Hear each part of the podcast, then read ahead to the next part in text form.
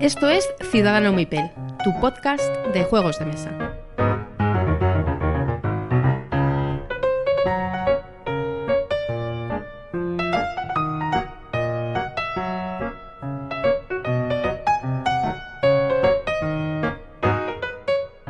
Hola y bienvenidos a Ciudadano Mipel. Buenas noches, Miguel. Hola, jóvenes, buenas noches. Aquí de nuevo listo para un nuevo capítulo. Fenomenal. Y aquí estamos, como dos buenos señores mayores en pijama, grabando nuestro podcast. Efectivamente.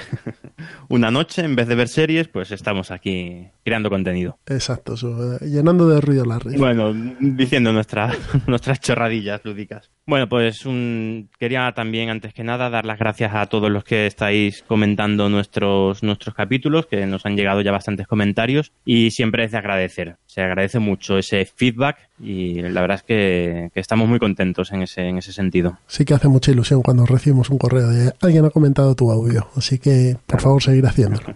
Efectivamente. Y ver que nos escuchan desde el otro lado del charco, que hay Sí, sí, es, comentarios. Es curioso, ¿eh? Quien más nos escucha, aparte de, gente en España, que es lo más normal, es gente en Estados mm. Unidos. O sea, estamos ahí Estamos ahí preparando el aterrizaje para las para, las próximas Gen Con, irnos ahí a Estados Unidos.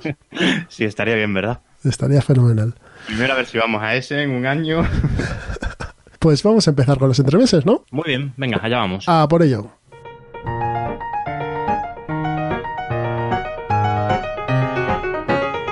Bien, pues ya estamos en los entremeses. Hoy vamos a hablar de un juego del año 2005 que es una reedición de un juego del año 1987. Quizá es uno de los primeros juegos narrativos modernos que nos podemos encontrar. Estamos hablando de Arkham Horror, de Richard Linus y Kevin Wilson, eh, publicado por Fantasy Flight en el año 2005. Eh, Tú lo conoces, ¿no, Miguel? Sí, sí, sí, he jugado unas cuantas partidas.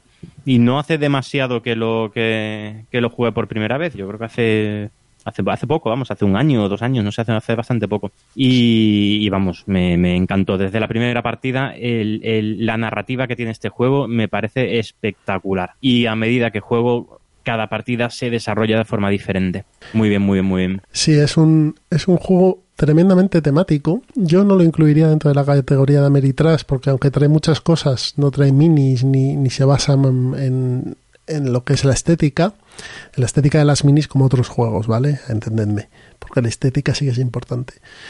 Pero, pero sí que tiene una temática y una narratividad enorme. El juego de 1987 fue diseñado por eh, Richard Linus, que también diseñó este, y por eh, Sandy Petersen, que fue el, diseñador original de la llamada de Chulu en Causium. Y era un juego, pues, muy parecido a los de aquella época, un poco estilo Oca, ¿no? Con varias cartas y una leve tematización. El, juego del año 2005 es totalmente diferente en el sentido de la tematización de las cartas. Eh, crea ambientes, crea narrativas que, bueno, hace que te sumerjan en la historia. ¿Qué mecánicas tiene este juego, Miguel? Bueno, pues el juego, mecánicas, es, complicado de, hablar. El juego es más complicado de, encasillar, quiero decir. Eh, es una mecánica de acciones, básicamente. No hay colocación de trabajadores, losetas, no, es, simplemente realizar una acción. En tu turno, los jugadores realizan una acción que básicamente es moverse, desplazarse y según donde termine el desplazamiento, pues suceden una serie una serie de cosas, ¿no? Eh, el juego tiene fama de ser eh, muy complejo.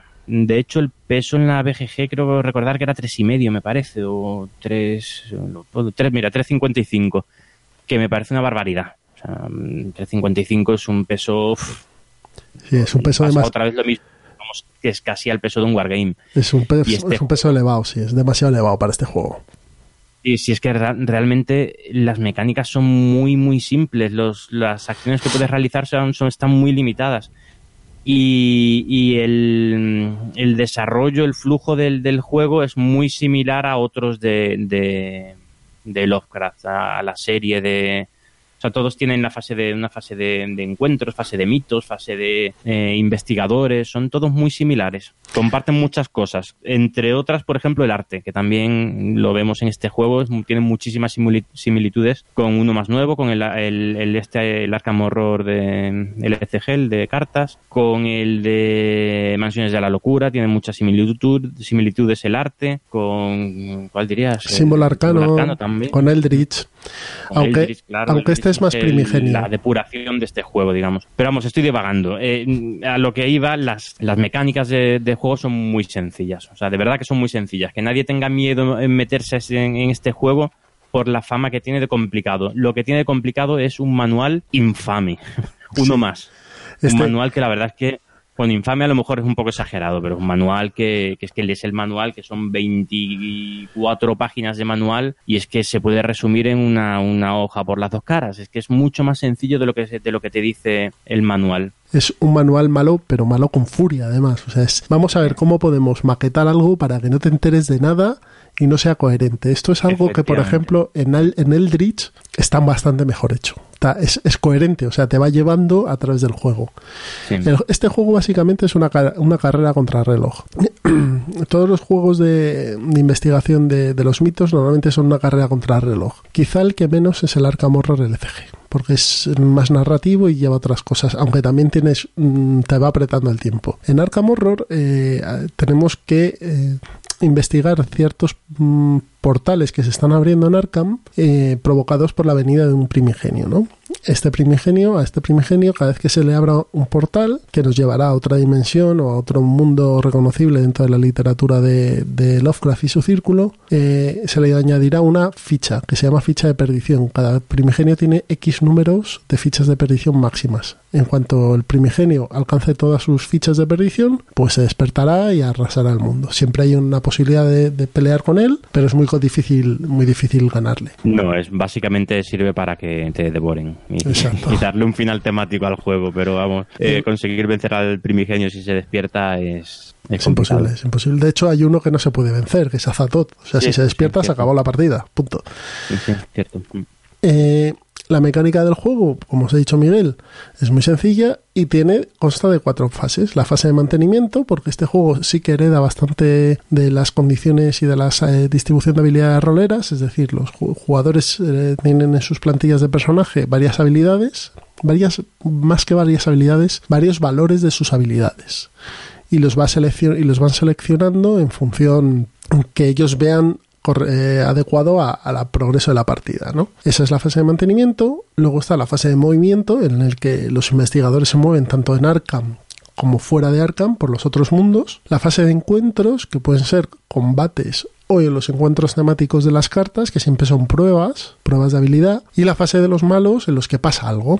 Hay un mazo de cartas de, los mitos que se llama y esas mm, cartas están divididas en tres tipos. Titulares, que son, bueno, como si apareciese algo en la prensa y es algo que pasa, normalmente aparece un portal, una pista, etcétera. Entorno, que se, crean unas condiciones normalmente perjudiciales para los investigadores, que van, pues son malus o bonus en algunos casos, o impedimentos durante el resto de la partida hasta que salga otro entorno. Y rumores, que son mini misiones que hay que cumplir, aparte de intentar evitar que el primigenio se despierte. ¿no? Esto va acompañado con eh, problemas de apilamiento de monstruos que provocan eh, el horror en Arkham y que se vayan cerrando ciertos establecimientos claves, eh, mm, de investigadores devorados, investigadores perdidos en el tiempo y el espacio. O sea, todo esto se le van metiendo ciertas capas para darle una narratividad muy semejante a, pues, a lo que quieren los, los autores de, de, este, de este juego y hacer que te sientas incómodo jugando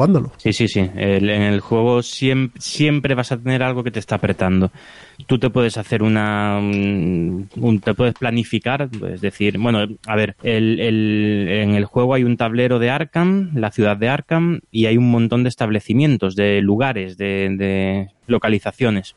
Tablero precioso, tablero precioso de los más bonitos que he visto. Sí, muy, bonito, muy bonito. Y tú te vas moviendo por él y puedes decir, bueno, pues ahora voy a ir al cementerio para ver si ahí consigo unas pistas o si mm, tal, lo que sea. Pero es que tú planificas algo y como sea a dos o tres pasos de voy a ir al cementerio por unas pistas y con esas pistas voy a cerrar el portal que ha aparecido en no sé dónde, pues es que el juego te va, te, va a impedir hacer eso. O sea, siempre va a surgir algo, va a aparecer un monstruo volador que te va a coger, va, te vas a quedar mm, dormido en, el encuentro. A mí me pasó una vez que me quedé groggy, me salió una carta de encuentro que me dormía, me quedé, pues nada, a, dormir ahí, a tirarme en el cementerio, echar una siestecita, mm, mil cosas, pueden pasar muchas cosas y, y siempre hay siempre hay algo que te está apretando, es decir, si tienes, si el límite de portales eh, para que se despierte el primigenio son 5, 6, 7, no recuerdo cuántos son, pues va a estar siempre en 5, en 6. Tenemos que cerrar un portal más, pero es que si vamos a, por un portal, el límite de monstruos se puede también desbordar. Tienes, tienes muchas, muchos puntos abiertos, muchas... Eh, fuegos, mm. tienes muchos fuegos que apagar y no sabes cómo y es así, así de, principio a fin, o sea, de, toda la partida. Toda la partida es así. Además, estos portales, como ha dicho Miguel, hay que cerrarlos, pero no basta con cerrarlos, hay que sellarlos. Hay que gastar unas fichas de pista que mm, se asemejan a, conocimientos que tienen los jugadores sobre los mitos de Chulu para poder sellar eh, las localizaciones de las localizaciones son diversos lugares de Arkham donde aparecen estos portales y que no vuelvan a aparecer más, porque eso te da un respiro. Imagínate que tú cierras en lo innombrable, que es una localización, y sellas esa localización, cuando vaya a aparecer otro portal no va a poder aparecer, con lo cual no se añade perdición al primigenio y tienes un poquito más de aire durante ese turno, ¿no? Efectivamente, pero para conseguir eso, primero has tenido que despreocuparte de otras cosas, porque para eso tienes que conseguir una serie de pistas, cinco creo recordar, o cuatro, no, cinco, cinco entrar en el otro mundo para investigarlo. Eh, investigar un mundo te lleva ya dos turnos más y en ese tiempo se te han abierto tres portales. Y que te han abierto tres portales y han aparecido tres monstruos nuevos. Y que no te pase nada en el otro mundo.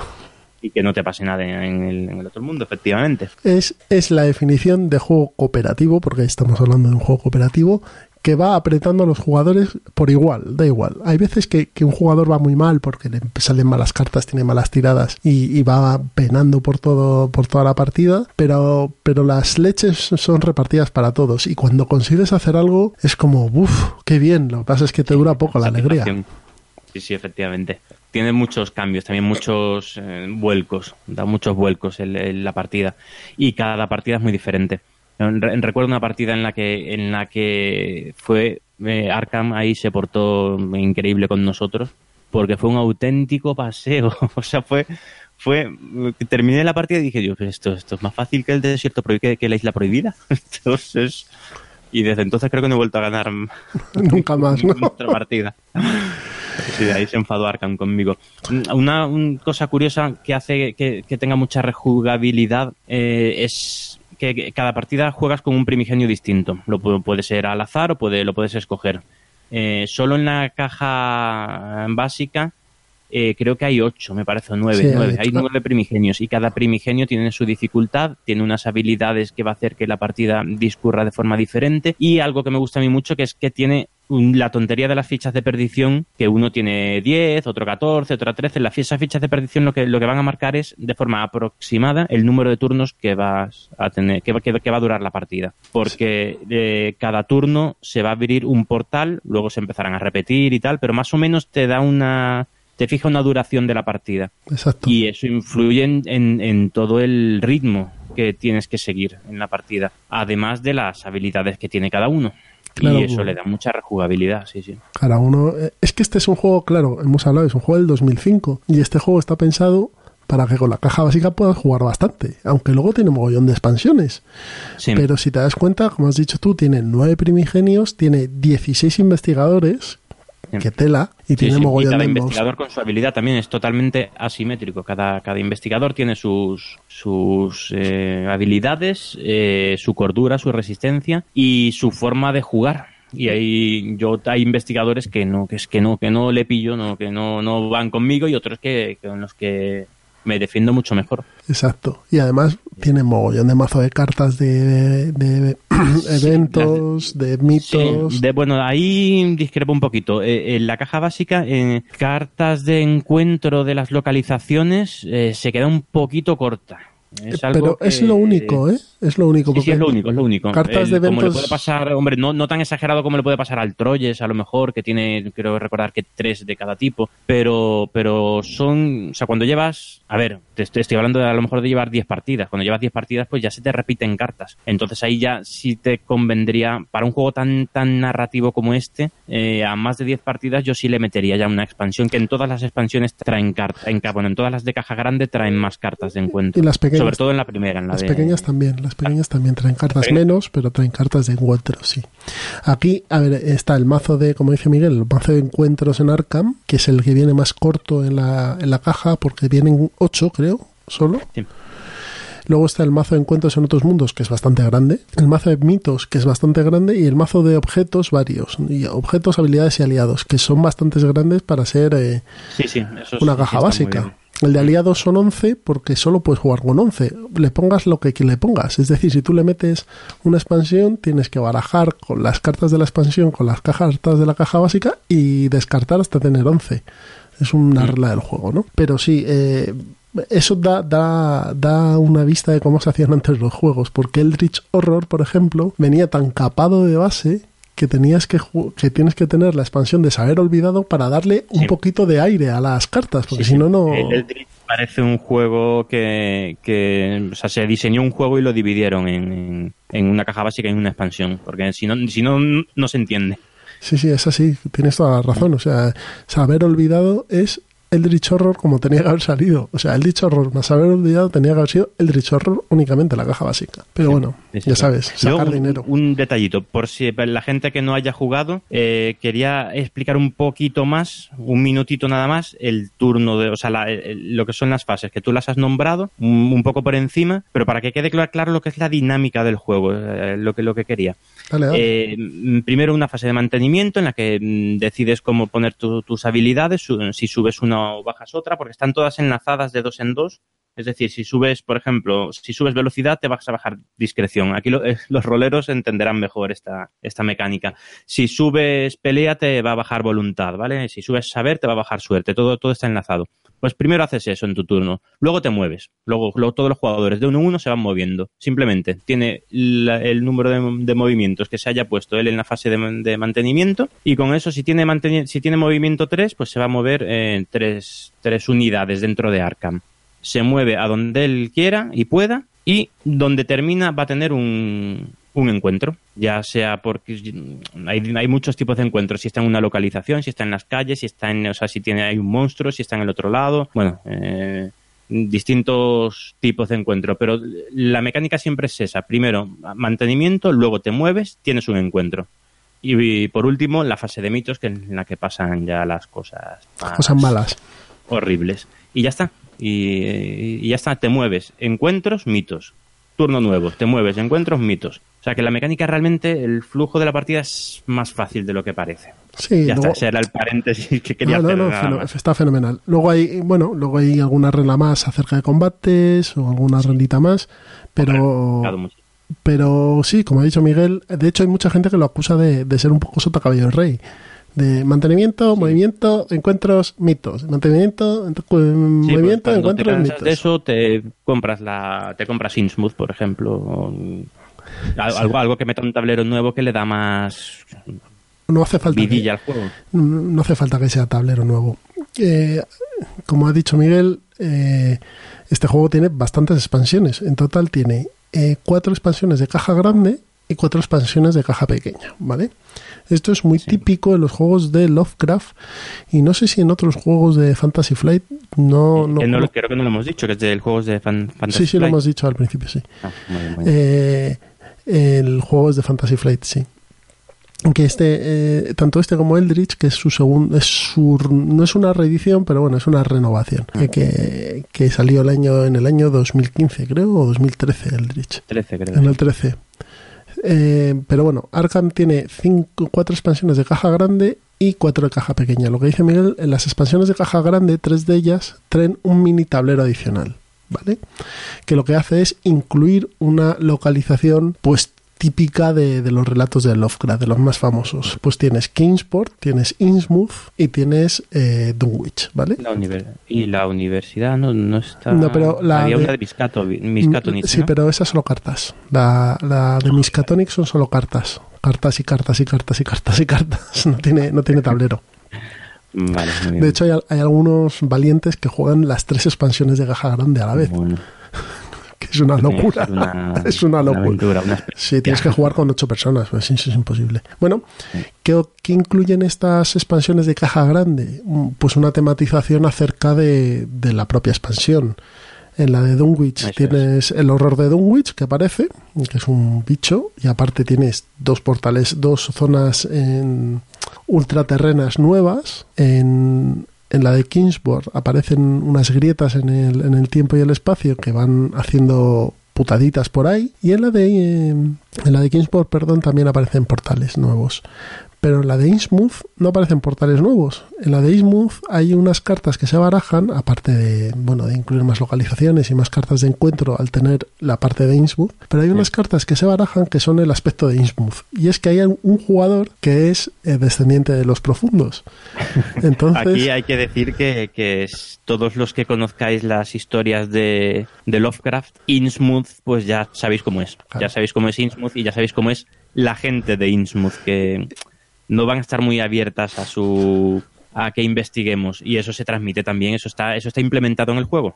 Exacto. El, Innsmouth es, es Y si no habéis leído la sombra No sobre, sobre Innsmouth, si no habéis leído la sombra sobre Innsmouth, estáis tardando, porque vamos, es un relato corto, o sea, esto se lee en, en 20 minutos.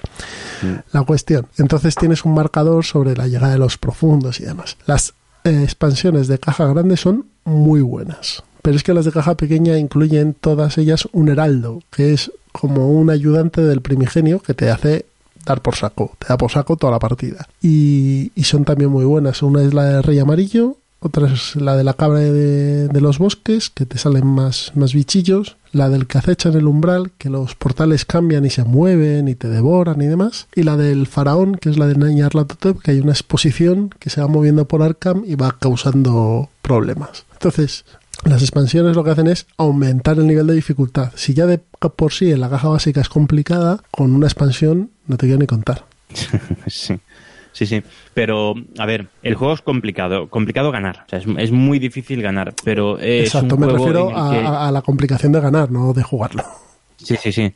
Eh, te, te he entendido. Pero a, a lo que voy, que no desanime a nadie el hecho de que el juego sea muy difícil de, de ganar. La verdad es que la mayoría de los buenos cooperativos son desesperan un poco. Eh, pero en este caso, la aventura es tan entretenida, es tan temática, es tan, te metes tan dentro de, de- de la historia que al final lo de menos es si ganas o no, o no ganas la partida. Al final es que pasas un rato espectacular y te acuerdas de las cosas que te pasan en la partida. Exacto. Y eso, eso no tiene precio. Y en las expansiones, además, eh, también están muy, bueno, ya lo decías tú, están muy tematizadas. Es, es una historia nueva basada en el, en el, en Arkham, pero cada, ca- cada expansión es una nueva narrativa.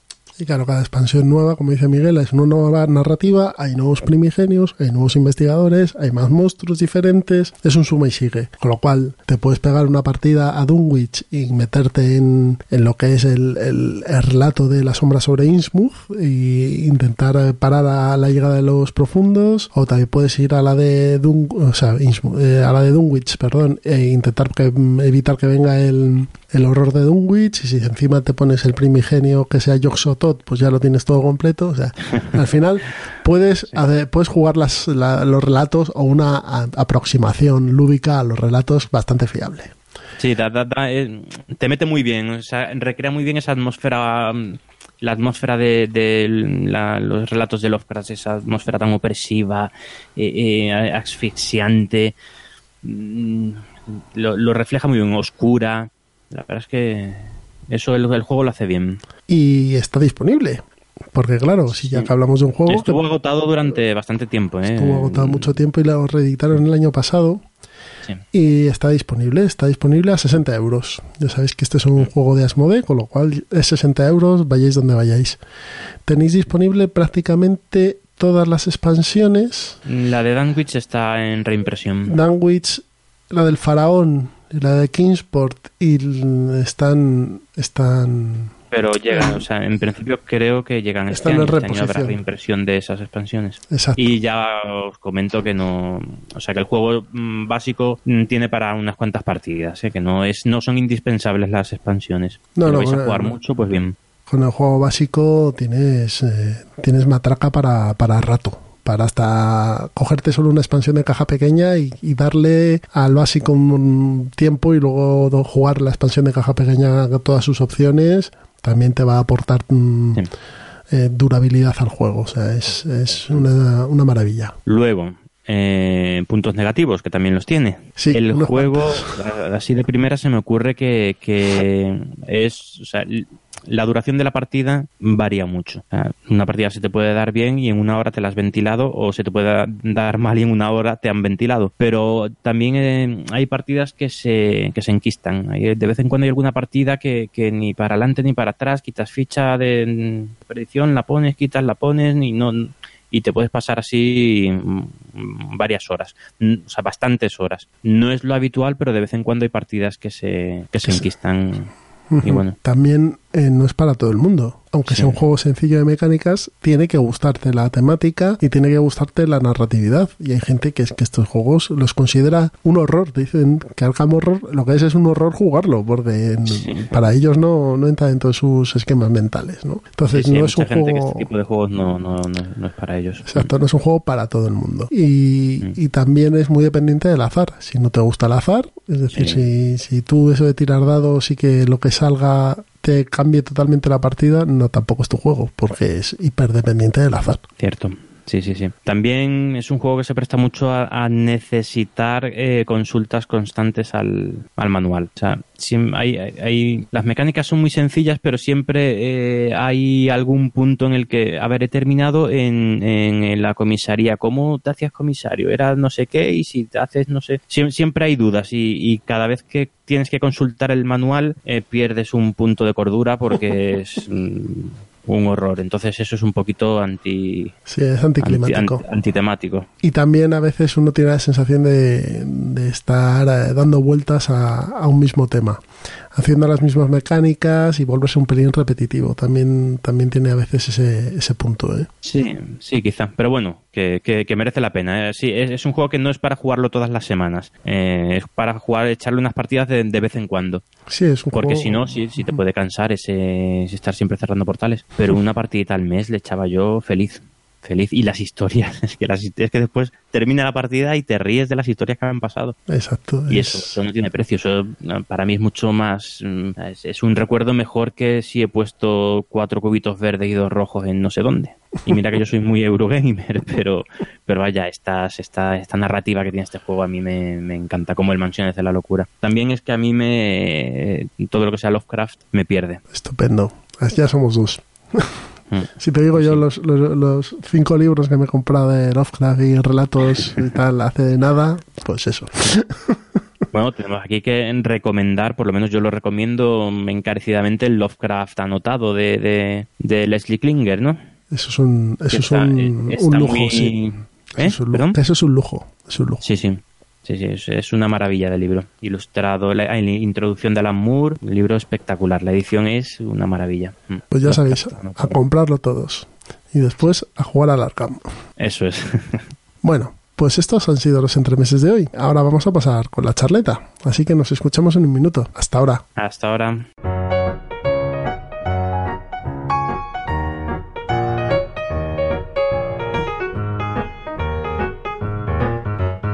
Bien, pues ya estamos en la charleta. Hoy vamos a dedicar la charleta a hablar de los juegos temáticos. Eh, muchos de vosotros nos eh, comentáis que, que os estamos ayudando bastante a entrar en esto de los mundos en el mundo de los juegos de mesa. Entonces, mm, nuestra labor aquí o, o una de nuestras labores que queremos hacer es eh, echaros una mano y explicaros lo que a lo mejor oís en otros sitios o leéis en otros sitios y no entendéis. Bien, hoy vamos a hablar de los juegos temáticos. Los juegos temáticos son todos, todos los juegos tienen tema. Lo que pasa es que muchos de ellos se engloban en diferentes categorías, como hemos visto aquí, los Eurogames, los, los Ameritrash, hablaremos también en su momento de Wargames y de juegos de cartas, que son eh, juegos temáticos, pero que se dividen o se diferencian o se engloban por las diferentes mecánicas o temas que, tratan.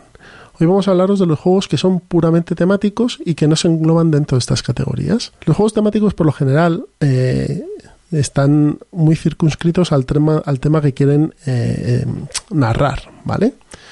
Por ejemplo, vamos a, coger un ejemplo de un, juego, Robinson Crusoe, ¿vale? Robinson Crusoe es un juego que incluye varias mecánicas, eh, selección de cartas, tiradas de dados, etc. Pero que está circunscrito a su tema, que es el tema del libro de Robinson Crusoe. ¿Vale? Eh, tiene una narratividad, tiene unos eventos que se eh, engloban y se centran en ese tema y todas esas mecánicas están supeditadas. A, las mecánicas siempre están supeditadas al, tema. Exacto. A lo que pide el tema.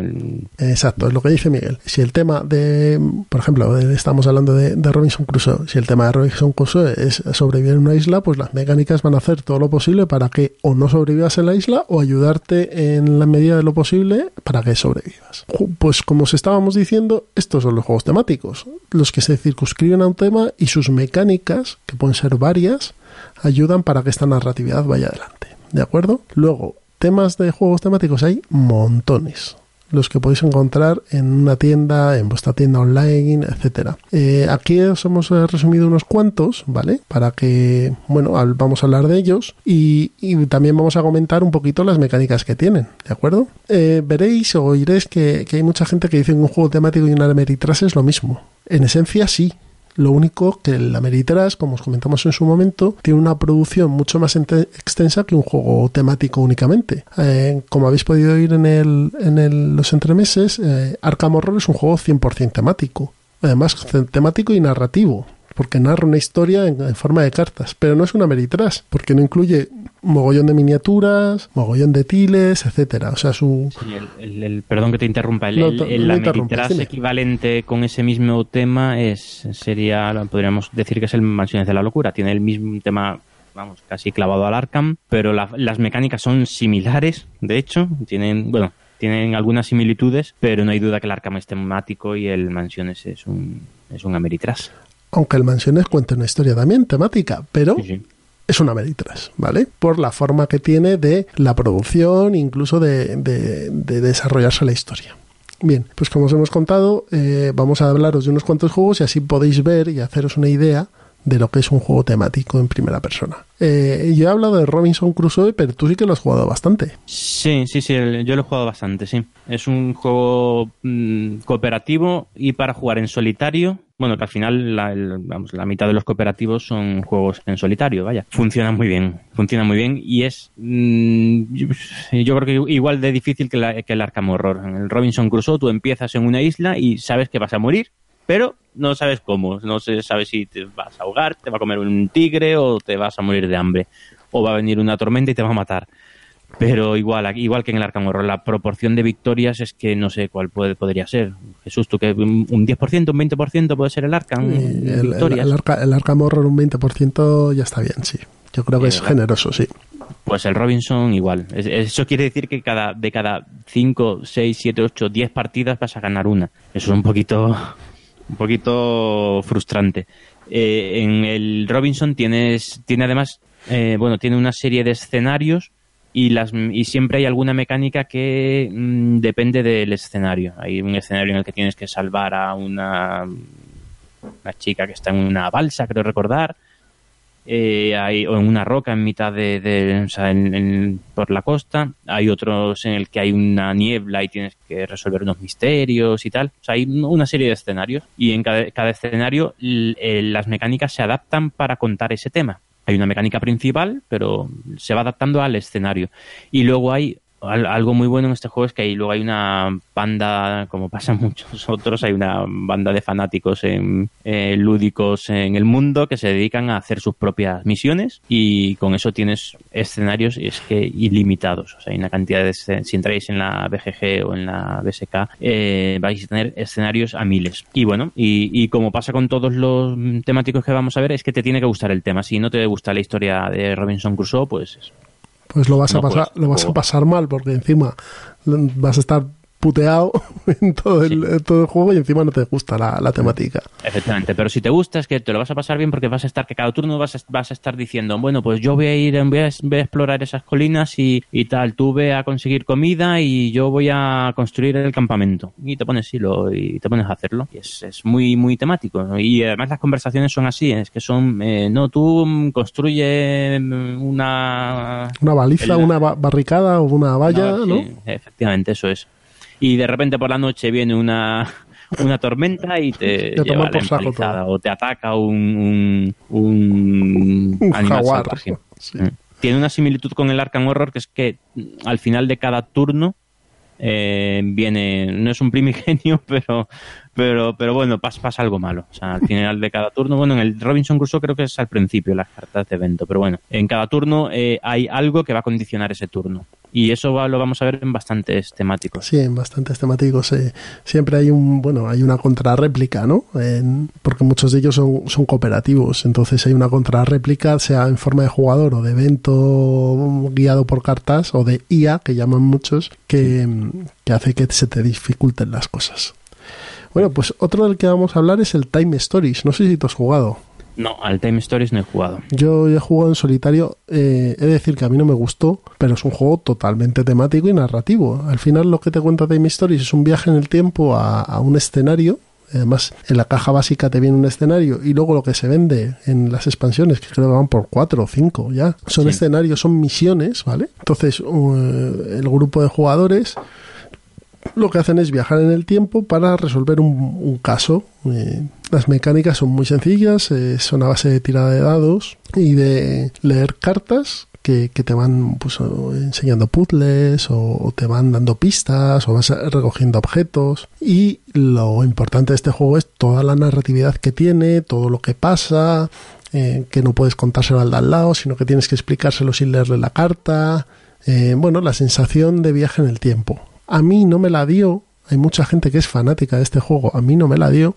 Pero bueno, ahí, está. Eh, está muy bien valorado. Y si te gustan las aventuras gráficas de ordenador, esto es lo que más se aproxima en un juego de mesa a una aventura gráfica tipo Monkey Island. En el que tú vas preguntando a la gente y te van dando textos o pistas y tú vas resolviendo un misterio. A mí es un juego que no, no me ha terminado de llamar. Igual lo pruebo y me encanta, pero también dicen que es muy poco, o sea, que no es rejugable, ¿no? Que una vez que haces una historia ya no tiene... los casos son cero rejugables, pero es que son cero rejugables yo creo que desde la primera vez. O sea, es un juego de un, disparo un disparo por escenario, porque es que luego le ves los mecanismos. En, en, el primer escenario, la primera vez que juegas una misión o un escenario, vas a perder porque, no sé, el tiempo va en tu contra. Entonces, eso, hay un marcador de tiempo que se va disminuyendo y cuando llega a cero se acaba y te, desconectas, ¿no? Es como si te desconectases de la misión. Pero eso hace que la segunda vez que lo juegues, lo juegues en más modo automático y demás. Es la principal pega que tiene, que es un juego de un disparo. Si en la primera partida lo logras, que es complicado, pero logras resolver el misterio, pues claro, flipas en colores. Pero la segunda vez, como tienes que volver a ir por el mismo sitio, pues es como una aventura gráfica, cuando te pasaba algo y tenías que volver a cargar la parte anterior. Es así. Bueno, aquí vamos a hablar ahora del juego de las encrucijadas, el Death of Winter, que a ti te gusta mucho.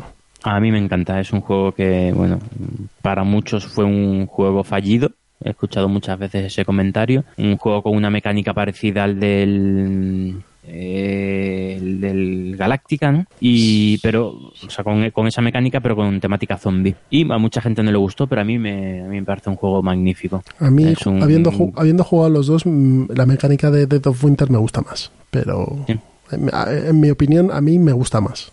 Y eso que a mí Dead of Winter no, es un juego que me apasione, pero, pero la, comparado con Galáctica es mejor. me gusta más, mejor dicho. Pues vas a tener a muchos, muchos oyentes en tu contra, creo yo, porque el Galáctica, bueno, también hay mucho, mucho forofo del Galáctica, sí. Pues es un, el Death of Winter es un, es un temático, sí, cooperativo, en el que hay un apocalipsis zombie y para complicar las cosas, además, estamos en una zona... Eh, de interior con una nevada intensa, un invierno muy duro y tal, y tenemos que luchar contra las dos cosas. Eh, es un juego, para mí, súper temático. Es un juego que sí que cuenta muchas historias. Eh, en cada turno vas a tener, o sea, tienes un, tienes un objetivo final. Hay traidor, por cierto, es cooperativo, pero ahí puede haber traidor. Eh, y tienes un, cada jugador tiene un objetivo. Bueno, el conjunto de la colonia tiene un objetivo, después cada jugador tiene un objetivo secreto y luego en además en cada turno tienes que conseguir una serie de, de elementos y pasa como, pues como con los otros. Siempre hay eh, eh, como con el Arcan lo que decíamos con el Arcan siempre te falta algo siempre es una carrera siempre tienes que conseguir comida para dar de comer a todos mm, conseguir eh, armas para poder defenderte. En este turno tengo que conseguir medicinas limpiar el basurero que es una cosa que parece una tontería pero no lo es. Mm. Es un juego, a, mí me gusta mucho, es un juego... Y todo ello unido a Cuenta un montón de historias, es que yo tengo historias aquí, en, mi casa gusta mucho ese juego, juego bastante con, con mis hijos, que por cierto les encanta ser, que les toque el traidor, no sé qué pensar, pero bueno, eh, eh, y, cuenta unas historias, a mí, a mí me parecen magníficas. Y unas en las encrucijadas, hay muchas encrucijadas que te ponen en un aprieto um, ético que realmente eh, es, bastante curioso. A mí eso, eso muy bueno, muy, muy divertido. Eso sí que me parece bien, bueno es, en su comparación a lo mejor con el Galáctica es lo que más me gusta, las encrucijadas. Las cartas de encrucijada que tienes que, bueno, pues que tienes que realizar, no es una pequeñísima misión o, a lo mejor es un malus que te dan o un bonus, pero que sí, que le da un tema muy, muy profundo. Te vas en, tomar una decisión. O sea, eh, hay una anciana o una mujer, con, entras en el colegio y te encuentras una mujer con bolsas cargadas, dos bolsas cargadas de comida eh, y rodeada por zombies. ¿Qué haces? Eh, opción A la lanzas a los zombies, le quitas la comida y la lanzas a los zombies para poder salir huyendo con la comida. Opción B, eh, coges la pistola, matas a no sé cuántos y te la llevas, te consigues tres comidas, pero consigues un, también un, un miembro más en la colonia que come también y de los, ¿cómo se llamaban los? Sí, los eh, refugiados, ¿no? Sí, no se llaman así, pero bueno, refugiados, sí, que no colaboran. Eh, pues te pone, y, claro, al final te ves echando a una pobre mujer a, los zombies. de, comida a los zombies para poder salir, poder salir corriendo. Mientras tus hijos te miran con cara de, papá, ¿cómo has hecho eso, pobre señora? Hay que, hijo, que tenemos que comer. Hay que vivir un día más.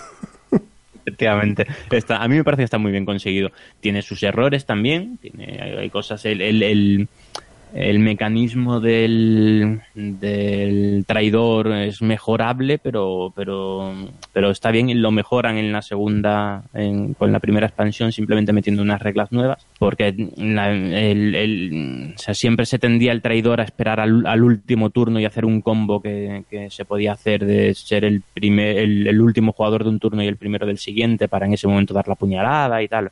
Bueno, había algún fallito ahí en las mecánicas, pero que una vez corregido a mí me parece espléndido. Pues sí, eh, Death of Winter, otro juego temático eh, con mecánicas muy adaptadas al tema que cuenta y que está disponible. Eh, tiene ahora hay tres versiones. Está el básico, la larga noche y uno que acaba de salir que es Guerra de Colonias. Sí, Warring Colonies, que es para jugar hasta 11 jugadores. es, la mecánica es similar, mete cosas nuevas, mete un poquito más de azar y tal, y lo que hace es enfrentar a dos colonias, o sea, el más puro estilo temporada de las últimas temporadas del, del Walking de The Walking Dead. Mm. Dos colonias enfrentadas y si, si tienes números impares de jugadores, además hay un lobo solitario. Estupendo, ¿no? ¿no? sé qué tal funcionará, pero bueno, a ver si se puede probar. Bien, pues vamos a pasar a otro juego. Este es otro clasicazo de Games Workshop, La Furia de Drácula. Y, este es un juego asimétrico, por ejemplo. Sí, es un juego asimétrico porque uno se lo pasa bien y el otro, el resto de gente está ahí sufriendo. Yo, yo con Mina Harker, que es el, personaje más complicado, y yo me lo pasé bien. Me lo pasé bien jugando, luego me enfadé por otras cosas, pero bueno. No, es un, juego... es un juego que da, pie a, enfados entre jugadores. ¿eh? Sí, sí. Hay, hay muchos que se lo llevan todo por lo personal. Eh, es un juego de cinco jugadores y además es un juego recomendado para cinco jugadores. Es decir, eh, si son menos, el juego adolece un poquito, ¿no? Es un juego en el que cuatro jugadores llevan a los investigadores eh, o los aventureros de, del libro de Drácula y uno lleva a Drácula. y básicamente es una carrera en busca de Drácula que va oculto por toda Europa para encontrarle e intentar matarle. mientras tanto Drácula pues lo que va a hacer es eh, provocar incendios y fuegos eh, figurados, es decir, eh, pues asesinatos, vampiros, etcétera, en los diversos puntos de Europa para distraer de su labor a los investigadores, ¿vale? Básicamente el juego es esto, no tiene mucho más. Eh, lo que pasa es que, claro, tiene una carga temática y, y este, tiene, este se podría incluso denominar Ameritrash porque tiene miniaturas, aunque son cinco miniaturitas chiquititas y demás. Pero, pero igual cuenta muchas historias, la verdad es que muy, muy entretenido. Si te gusta la historia de Drácula, pues lo vas a, lo vas a disfrutar mucho. Sí, es, es un juego además que, como dice Miguel, está muy tematizado. Eh, la última edición, que es la de Fantasy Flight, cuando tenían la licencia con, con Games Workshop, eh, está muy bien hecho, el, mapa, las cartas, todo. Y es básicamente, pues lo que hemos dicho, buscar a Drácula en Europa y Drácula no le ves y lo que vas es intentando acotarle hasta que lo encuentras y puedes matarlo. Pero es un juego muy recomendable. Otro juego... Sobre todo si juegas como Drácula. Si, si juegas como Drácula también. Eh, eso que tiene. En estos juegos antisimétricos a veces el que hace de malo se lo pasa mejor. Otro juego muy temático y muy muy divertido es el Burger Blues, los hermanos ladrones. este le tienes tú, ¿no? Muy bueno, sí, sí, este lo compré, ahora ya se puede comprar en España, este, cuando lo pillé yo estaba de importación y a mí me parece, yo, para mí de los mejores cooperativos que tengo y de los que también funcionan muy bien en solitario. Eh, somos un, manejamos una serie de personajes que va a, a, robar un banco. Vaya, un, banco, una, una, un edificio de bancario. Y nos hemos que ir desplazando por el por las tres plantas que tiene el banco y en cada habitación pues pasan cosas. Hay habitaciones en las que tienen eh, cámaras de seguridad, hay habitaciones que tienen alarmas eh, de distinto tipo, habitaciones que tienen distintas cosas y en cada planta hay una caja fuerte que tenemos que desvalijar, que tiene su que hay una mecánica que la verdad es que funciona bastante bien para desvalijar la, la, caja fuerte y una vez que lo hacemos con una planta, pues a la siguiente. tenemos que desvalijar las tres plantas, no tiene por qué ser en orden, puede ser en cualquier orden, no tiene que ser la primera, la segunda y la tercera. Una vez que has desvalijado las tres plantas, que además cada vez que desvalijas una, que abres una caja fuerte, eh, dentro hay algo que puede ser que puede ser bueno o puede ser jodido. Y creo recordar que hay un perro en una, un chihuahua o algo así que se pone a ladrar y van los guardias a por ti. cosas aparte, de las alarmas, las cámaras, los eh, haces láser, o sea, todo muy temático en plan ladrones, están los guardias. los personajes también, los personajes están muy logrados, ¿eh? muy la habilidad de cada uno y las figuritas, la estética muy chula. y al final, pues nada, a escapar por arriba en un helicóptero hay guardias en cada planta que también te van cada buscando. hay un guardia que se va moviendo, sí, sí. Y a medida que va, va pasando la partida, el guardia se mueve más rápido, entonces estás más, más, apurado. Es difícil también, el juego es, el juego es complicado. Este juego tiene... Es más... Perdón, perdón. No, no, no, sigue, sigue, sigue. Que este juego es... Mm, o sea, también tiene mucho tema, pero es más humorístico que los de los que hemos hablado antes. Este son cosas te diviertes, te hacen gracia. Es desenfadado. Sí, es muy simpático. Porque aparte del tema, que son ladrones de guante blanco robando diamantes, que bueno, que es un tema pues desenfadado, no, no es algo muy serio ni, ni muy dramático. Es que las ilustraciones y el aspecto que tiene es estupendo. Es un rollo dibujos de los años 60, principios de los 70, está muy bien hecho. Sí, sí, recuerda un poco a la Pantera Rosa, ¿no? Ese estilo, sí, sí, sí, estética, sí. Sí, sí, ese estilo. Muy divertido, muy divertido, muy aconsejable. Y está tematizada hasta la caja. La caja es, un, es, el edificio, que lo pones, es muy pequeñito, muy compacto, y nada, lo pones ahí en la estantería y queda de lujo, con el helipuerto en lo alto. Y la verdad es que funciona muy bien este juego. Tiene, a ver, como quizá defecto tiene efecto líder, claro un efecto líder más que en otros cooperativos que he jugado. Pero bueno. Es el riesgo de todos los cooperativos. Bien, pues vamos a pasar a un juego que puede ser un euro, pero está tematizado. Y entra sí, este está en el límite, ¿eh? en el límite de euro y... Este está ahí entre dos aguas, sí. Y este es el Pandemic Legacy, o los Pandemic Legacy, que son, son, eh, son dos ediciones lo que han sacado. Esto es, este fue número uno de la BGG, ya hablaremos de eso. Pandemic Legacy es, todos los que conozcáis el juego de pandemia, que es el de ir eh, evitando enfermedades y descubriendo sus curas. Este juego le da una vuelta de tuerca y lo que hace es mm, guionizarlo. lo que hace es eh, crear una historia en el que tú vas a ir eh, pues intentando eh, curar las enfermedades y buscar las curas, ¿no? Sí, así es. Hay cuatro, cuatro enfermedades eh, y que se van a ir expandiendo por todo el mundo y, y tienes que intentar curarlas. Cada hay una serie de personajes, creo, que creo que son cinco personajes, creo recordar, nada más, ¿no? Cinco o seis, no recuerdo. Entre los que tienes que escoger a pues los que vayáis a jugar hasta un máximo de cuatro y cada personaje, igual que, que en casi todos los que hemos hablado, casi, que, de hecho creo que en todos, cada personaje tiene una habilidad diferente, son asimétricos. Eh, y eso va a condicionar la, la partida. Está, por ejemplo, la, la médico que, que cuando entra en una ciudad y cura, quita todos los cubos de, De la de enfermedad. infección y tal, de la enfermedad. Está, la verdad es que está muy, muy divertido. Y tiene además una línea, o sea, el, el punto legacy, en mi opinión, mm, está, está muy, muy interesante. Le da otra vida al juego. Es el que mejor está hecho de todos, ¿eh? El Legacy de, del Pandemic. Comparado con otros, a lo mejor. La verdad es que toda la serie está. A mí es un juego que es una mecánica que me, que me gusta. Y, y es una mecánica que me gusta también eh, por el tema.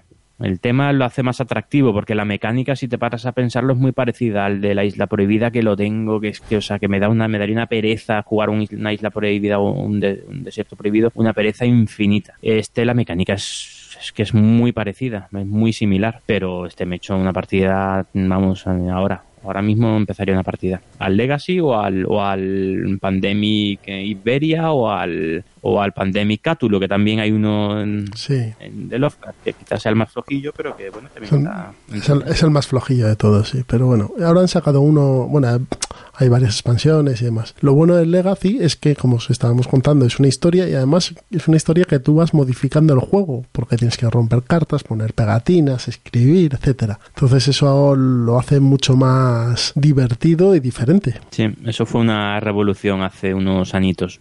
No demasiados años, creo recordar que fue número uno 2015, ¿no? Sería Tres 2016 años. se puso número Sí, sí, uno. tres añitos. 15, creo. sí. Con- Hasta que lo ha desbancado hace poquito el, Gloomhaven. el Gloomhaven. Pero bueno, ya hablaremos de eso en otra ocasión. Sí, sí, sí, sí. Si tenéis curiosidad por, por conocer los números unos de la BGG, ya Ya hablaremos de eso, sí, sí. hablaremos de eso.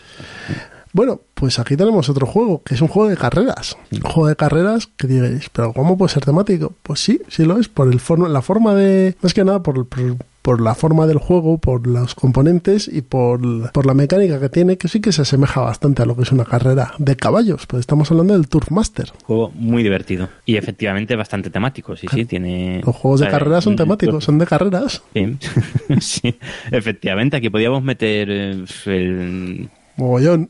Porque hay bastantes de juegos de carreras. Fórmula D, el, el- el de rallies también, el Thunder de Alley. Thunder Alley, ese quería decir, no, no, me, no me salía antes el nombre.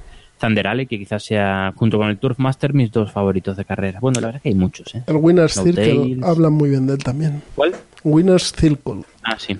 Sí, sí, sí. Mm. Pero bueno, el Turfmaster al final la mecánica también tiene mucho de euro, de, de gestión de, de una mano. O sea, es una gestión de una mano de cartas eh, y ya está. O sea, es que es manejar, bueno, y, y- y mucho dado también. Sí, es cartas, es dado, es saber cómo gestionas el caballo. Sí, situarte en, exacto. En- en el tablero. Mm. El otro día lo Pero jugué. e- efectivamente como tiene mu- mucha carga temática, es muy... El otro día es tiene, pues es una carrera de caballos en, Te metes, te metes en un tema. hipódromo y tienes la opción de jugarla en llano o jugarla con setos y ir saltando, que los caballos salten el seto y punto. Cuando saltan el seto eh, hay eliminación, en la carrera normal no hay eliminación, si llegas el último pues llegas el último. Pero vamos, aparte de eso no tiene mucho más misterio. Pero Sí. se genera un ambiente al lado de que, pues, que es muy divertido y te metes mucho en el tema de la carrera. Sí, sí, sí. Muy diferente al resto de temáticos de los que estamos hablando, pero también tiene su, También su sí. carga temática. Sí, sí. Ahora, de- sobre las carreras, podía ser la misma mecánica de caballos como de carreras de vainas o de, de yo qué sé. Sí, o de carros de, o de auriga, o de cuadrigas, perdón dicho, de cuadrigas. Mm. Bueno, pues vamos a por eh, ya el, el penúltimo que tenemos aquí en la lista. Y este es Orquesta Negra, Matar a Hitler, recién sacadito del horno por Ludonova, un juego de We Salute Games que salió hace unos añitos ya por Kickstarter. Y todos los que hayáis visto la mm, peli de Operación Valkyria de eh, Tom Cruise, pues básicamente el juego es lo que refleja. Eh, hay unos eh, nazis nazis entre comillas buenos que quieren matar a Hitler y lo que el juego es cooperativo y a base de cartas y objetos pues intentan crear un complot para poderle mm, limpiar el forro a Hitler. Punto pelota. ¿Cómo se mueve esto? Pues a través de cartas, a través de eventos, eh, tiradas de dados, etcétera. ¿Qué pasa? Que es muy temático, muy temático porque todas las cartas de eventos en las que va pasando, que son como el contador de turnos, pues eh, están ilustradas, te explican el evento que ha pasado, eh, eh, tiene acciones directas sobre el juego, los complots pues están basados en atentados que intentaron hacerle a Hitler. Mm, bueno, los personajes son personajes auténticos que existieron de verdad. Entonces, bueno, pues está muy, muy tematizado, es muy divertido y es muy frustrante porque matar a Hitler es extremadamente complicado. Por lo que estoy viendo en Twitter, sí, efectivamente. Oh, es muy complicado. todo el mundo de, muy complicado. de lo difícil que es. para que te hagas una idea, en la última partida que al final ganamos de, de coña prácticamente, lo intentamos asesinar siete veces. Siete veces. Y ya la última, ya prácticamente con el agua al cuello logramos, logramos eh, que se envenenase con un gas tóxico. Pero vamos, es un juego que merece mucho la pena y no es excesivamente caro, pero depende del grupo de jugadores que quieran divertirse. Y funciona bien al número alto, ¿eh? Este juego a dos yo creo que no funcionaría bien. A partir de cuatro o tres cuatro es cuando funciona fluido, porque tienes muchas más cosas que hacer. Muy bien. Bien, y ahora vamos a hablar de los juegos de Sierra Madre Games que que son tremendamente temáticos. Y Miguel me ha comentado que hablemos de la serie BIOS y de Neandertal. Sí, yo sí, hablamos de juegos temáticos, mm, tiene que salir de Clun. Es que es. Y sobre todo estas dos series, la de BIOS y Neandertal, son juegos, o sea, son juegos en los que eh, está absolutamente desarrollado, desarrollados todo el juego en torno a un tema en torno a, hacer el tema lo más lo más real posible. Hasta tal punto lleva a hacerlo real que, el BIOS, o sea, es eh, BIOS Génesis se basa todo en el azar. O sea, es que prácticamente tus decisiones son tirar dados. Mm, para ver cómo, o sea, en, en, el BIOS Génesis eres casi más un espectador del juego más que, más que un jugador. Bueno, a ver, estoy exagerando un poco, ¿no? Al final juegas y tomas tus decisiones, pero casi lo que haces más es ver cómo florece la vida en, en, alguna zona de, la Tierra o en Marte o en tal. Ver cómo se va desarrollando una, cómo hay una evolución en la, en la vida. El Neandertal, pues bueno, el Neandertal ahí sí tienes muchas más decisiones. Y para mí es el mejor de todos estos, estos juegos de, de Eklund. Eso, eso te iba a decir yo. Es super, este, juego, este juego está muy bueno, está muy bien, el Neandertal. Sí, sí, el Neandertal está Ah, para mí es el mejor de la serie biológica de, de, que se divide en dos. Están en Neandertal y, Greenland, eh, por un lado, que son tienen unas mecánicas muy similares, y por el otro lado los bios, los bios Genesis, bios Megafauna, bios Origins, creo que es, es el que no he jugado nunca. Y, y, de, y para mí mm, merece mucho más la pena de todos esos el Neandertal. Neandertal es súper divertido. Es muy, muy azaroso, tiene muchísimo azar, pero es que es es, que el tema te lo pide a gritos, el, azar. es, un tema que si vas a salir con tu tribu a, cazar, pues pueden pasar muchas cosas. Y eso al final. El azar en este juego. Mamut, puede ser que llegue un depredador y te cace a ti. El azar en este juego está bien integrado en la que es la temática del juego y lo que te está contando. Es como dices tú. Si sales a cazar, siendo un hombre primitivo o no ahora con un rifle de precisión y tal si sales a cazar siendo una partida de hombres o de homínidos mejor dicho primitivos a cazar yo que sé un mamut pues lo más probable es que de 20 muriesen 12 porque claro no, es. lo que había. Sí efectivamente y eso, o sea, también crea muchas historias este, este juego, el Neandertal. Tengo muchas partidas memorables, con historias, la verdad, es que muy graciosas. Sí, sí, es, es un gran juego. Para mí el Neandertal muy recomendable. Una cajita de, de nada, que no ocupa espacio, y te lo pasas muy bien. Este no es caro, ¿no? Mm, o sea, es, es cuesta aprender, eh, cuesta un poquito las reglas, pero bueno, pero lo, algo parecido al Arkham porque tiene un manual infame. Pero no es, no es muy caro este juego, ¿no? No, el Neandertal yo creo que no llega a 30 euros, 20 y pico. Fíjate. Lo que, lo que no sé si estará disponible ahora, eso... Sí, hombre, se acaba de salir el Kickstarter de la segunda edición. En, ah, en unos meses vais a tener Neandertales en el mercado de segunda mano para aburrir, vamos. Sí, sí, ya lo creo. Sí, sí, acaba de salir, acaba ha terminado hace poquito, sí, del Neandertal y del Greenland, los dos. Sí. Pues si quieres terminamos ya con, con los Sí, juegos hay- temáticos.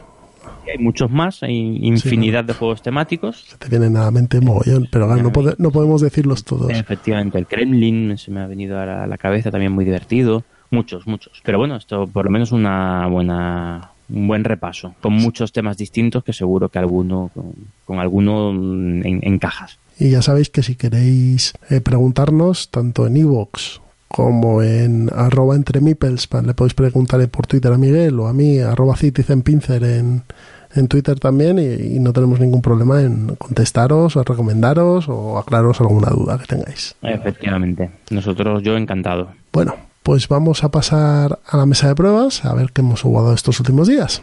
Venga, hasta ahora. Ahora,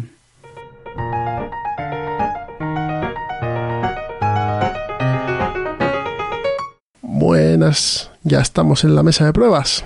Así que, Miguel, ¿nos cuentas a qué has jugado últimamente? Bueno, pues últimamente estoy con un perfil un poquito un, po- un poquito bajo, pero no por la calidad de los juegos, sino por la cantidad. Que no llevo un mesecito jugando un poquito menos de, de lo que me gustaría. Que eso, a ver, eso me pasa siempre. Siempre, Siempre, juego menos siempre de lo se juega menos de lo que uno quiere, está claro. Pero bueno, a ver, voy al, ajo de, lo que he jugado últimamente. Pues bueno, aparte del Arkham Horror, que le he echado alguna partidita para tenerlo más fresco, ¿no? Para, para hablar. Eh, he jugado o he echado unas cuantas partidas al Heaven and Nail de, de este último Essen. Es un juego, la verdad es que muy, muy majo, muy entretenido. De, de- como decías tú, que un juego de monjes y cerveza tiene que, Todo, todo eso, eso, siempre funciona. funcionar. Este es un fondo, es un juego de fondo de armario, ¿no? Sí, sí, sí, es un euro medio, medio ligero, o sea, más ligero que medio, que la verdad es que pasas un buen rato, dura una horita la partida, eh, se monta rápido y, y es de un peso, un, buen- o sea, un peso es efectivamente de fondo de armario, de que siempre te puede apetecer una partidita porque no es de los que te exprimen, eh, es, de, es de cerveza, como decías tú, de cerveza de una rubia ligerita, ¿no? Sí, sí, sí, una Mau. Una Mau, efectivamente. Y Aunque- es un juego apetecible. Es de, de este hombre que ha sacado este año no sé Kisling. cuántos juegos, ¿no? Es- Kisling lleva tres o cuatro, sí. Que- Y todos así en una gama de euro ligero medio. Sí, este tiene un 3,18 la BGG. Uf, no me lo puedo creer. El and Nail, a Nail, sí, sí, sí. pero por el amor de Dios, 3,18, ¿no? Sí, sí, sí. Es- Es un juego, o sea, ponle un 2, yo 2 y poco, ¿no? De Sí. complicación, a mí me parece que está a la altura a lo mejor del Stone Age. Quizá un pelín más, pero no mucho más, ¿eh? Mm. Es un poco un- pues como un Lorenzo el Magnífico o un, Ujú. o un Gran Hotel entretenido. Austria. La verdad es, es, que es, es es entretenido. muy buen juego. Es verdad que, que después de unas cuantas partidas seguidas que le eché, eh, da la impresión de que es de que es siempre lo mismo. No sé.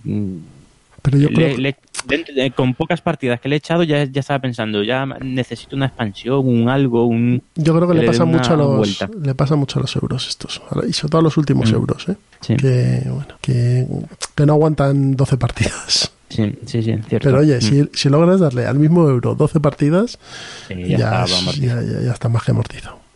Y más para el Heavy Nail es, es baratito, creo, recordar, ¿no? Este son 37 euros, 35 euros, dependiendo del sitio.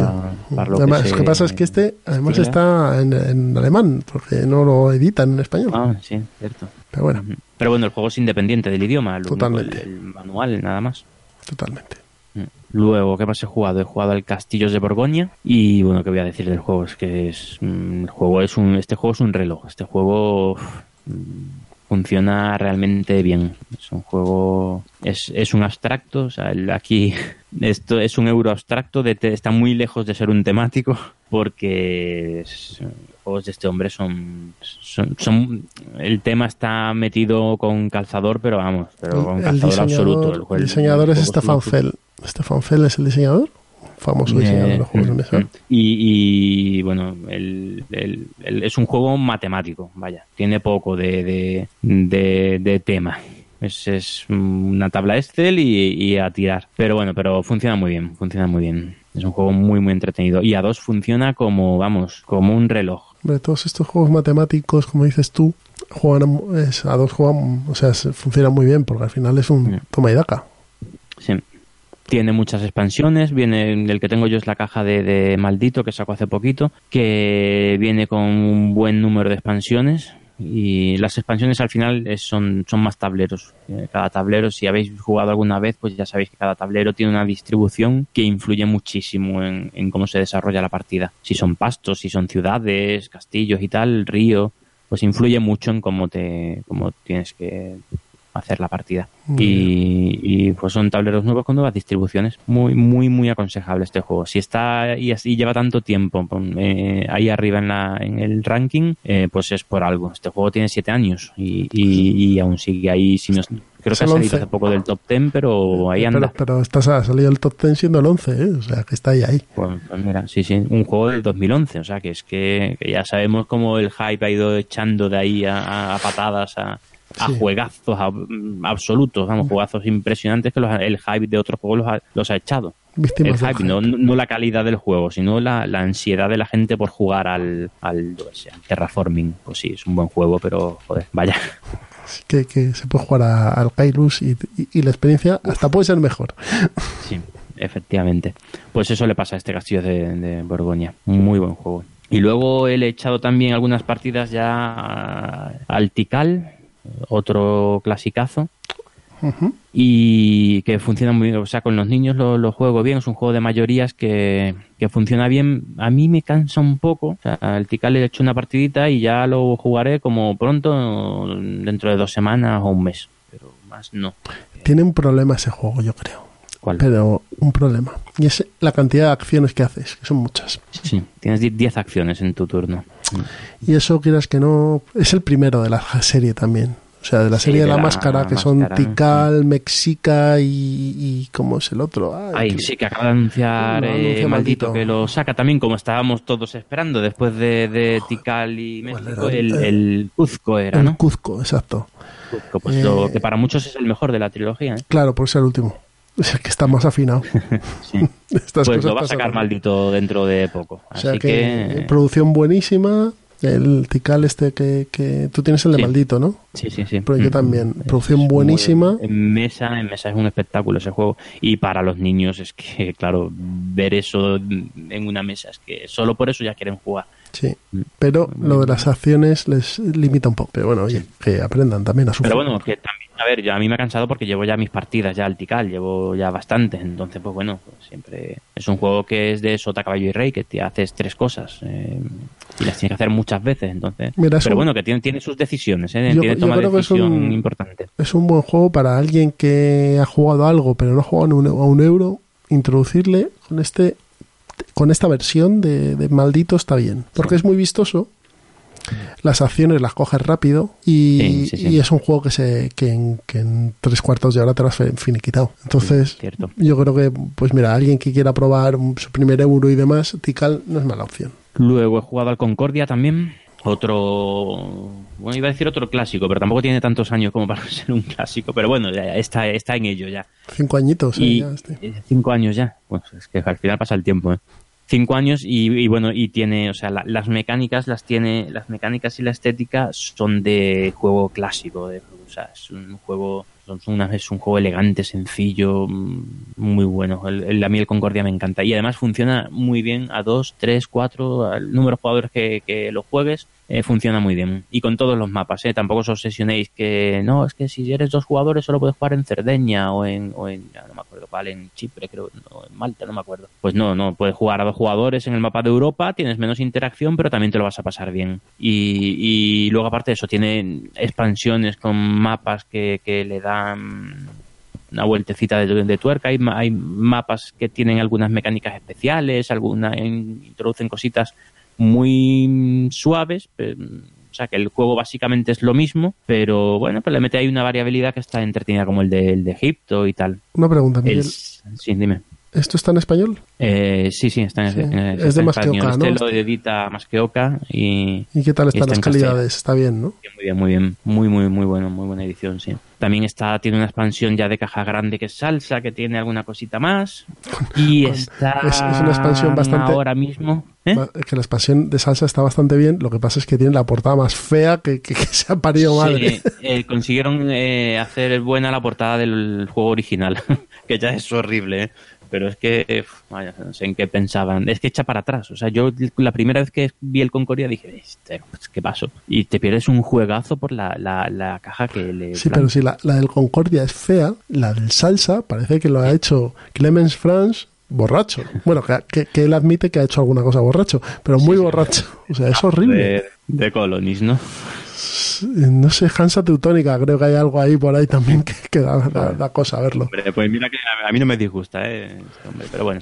Eh, eh, ah, no, me lo estoy confundiendo, ¿no? ¿Has dicho Clemens Franz? Clemens Franz es el, el, el que, el que hace todas las ilustraciones prácticamente de los euros. Bueno, Y, ah, y, y- y otra cosa, están, van a sacar, están ahora mismo testando una nueva ampliación, una nueva expansión del, del Concordia, ah, muy bien. eh, que son unas cartas nuevas de Dios. O sea, no, recuerdo ahora mismo que creo que era una diosa, creo recordar. Que bueno, si conocéis el juego, al final cada carta tiene un dios asociado y, se puntúa en función de lo que ese, de lo que de lo que puntúe ese dios. Hay dioses que te dan puntos por ciudades en donde hay ladrillo, otros en tal, bueno. Pues van a meter, van a hacer una expansión nueva que están testando ahora mismo, que es un, un mazo de cartas nuevo con una, una diosa nueva. Este, bueno, a ver este- qué tal funciona. este yo creo que es otro juego que, que si te gustan los Eurogames lo tienes que tener, porque Sí. es Sí, muy completo. Mm. Es un juego muy completo, muy completo. Mm. Bien, pues voy con lo mío. Aparte de Arkham Horror, eh, pues como, como has dicho, para, para testear un poquito lo que estábamos hablando, me eché una partidita a Arkham Horror LCG, que estoy ahí con la campaña de Dunwich. Sí. En plan, Juegazo, juegazo. En, en plan machote yo solo con un jugador, con un personaje, que me están dando hasta Ah, el paladar. pero solo tienes que tener con dos personajes mejor. Sí, si ya me cuesta con uno, con dos, no sé cómo, cómo va a ser esto. Pero sí, es un juegazo. Yo confieso que, me compré el tapete, que tengo el inserto en la caja, o sea, esto, estoy El tapete, el de, el de maldito, este de neopreno No, con... no, no, me compré el, me compré el tapete original de, de Fantasy Flight con, con los sitios para dejar las cartas. Qué bueno, muy bien, muy bien. Buenísimo el tapete, además, muy buen tapete. bueno, aparte de eso, jugué una orquesta negra también, como os he comentado. Jugué un Ponzi Scheme, que fue el- de lo que hablamos el, el programa anterior con la gente de Abuelos Games. He jugado un Patchwork con, con mi chaval de 5 años, y el tío ahí ha estado, aguantó el tipo. Mm, con cinco años, fíjate. Mm. Y el tío aguantó, pero lo cogí a la primera, yo aluciné. Se lo expliqué. Muy bien. La mía pequeña empezó con seis añitos al patchwork. Fíjate, bueno, el mío cumple 6 años este mes, o sea que está ahí, ahí también. Sí, sí. Pero sí, sí, sí, lo cogió a la primera el tío. Yo sé jugar, ¿no? Tal, no sé qué, explícamelo. Y pues toma. Y lo último que he jugado, que ha sido hoy, eh, es el Senderos de Gloria, de, GM de GMT versión de Beer. Y es un card driven game, un wargame. Y es, un, es muy chulo. A mí es que ese estilo de juegos me gustan mucho, los card driven en, en wargames. Yo he probado Sí. alguno que otro y están muy bien, son muy divertidos, eh, fáciles de jugar, sí, merece la pena, merece la pena jugarlos. A todos los que os gusten los wargames, claro, está claro. Efectivamente. Pues nada, estos han sido mis mis mis mm, pruebas, mis uh, juegos, perdón, los juegos que he jugado en la mesa de pruebas y creo que vamos a pasar ya al plan malvado, ¿no? Pues venga, vamos a ello. Venga, hasta ahora. Hasta ahora.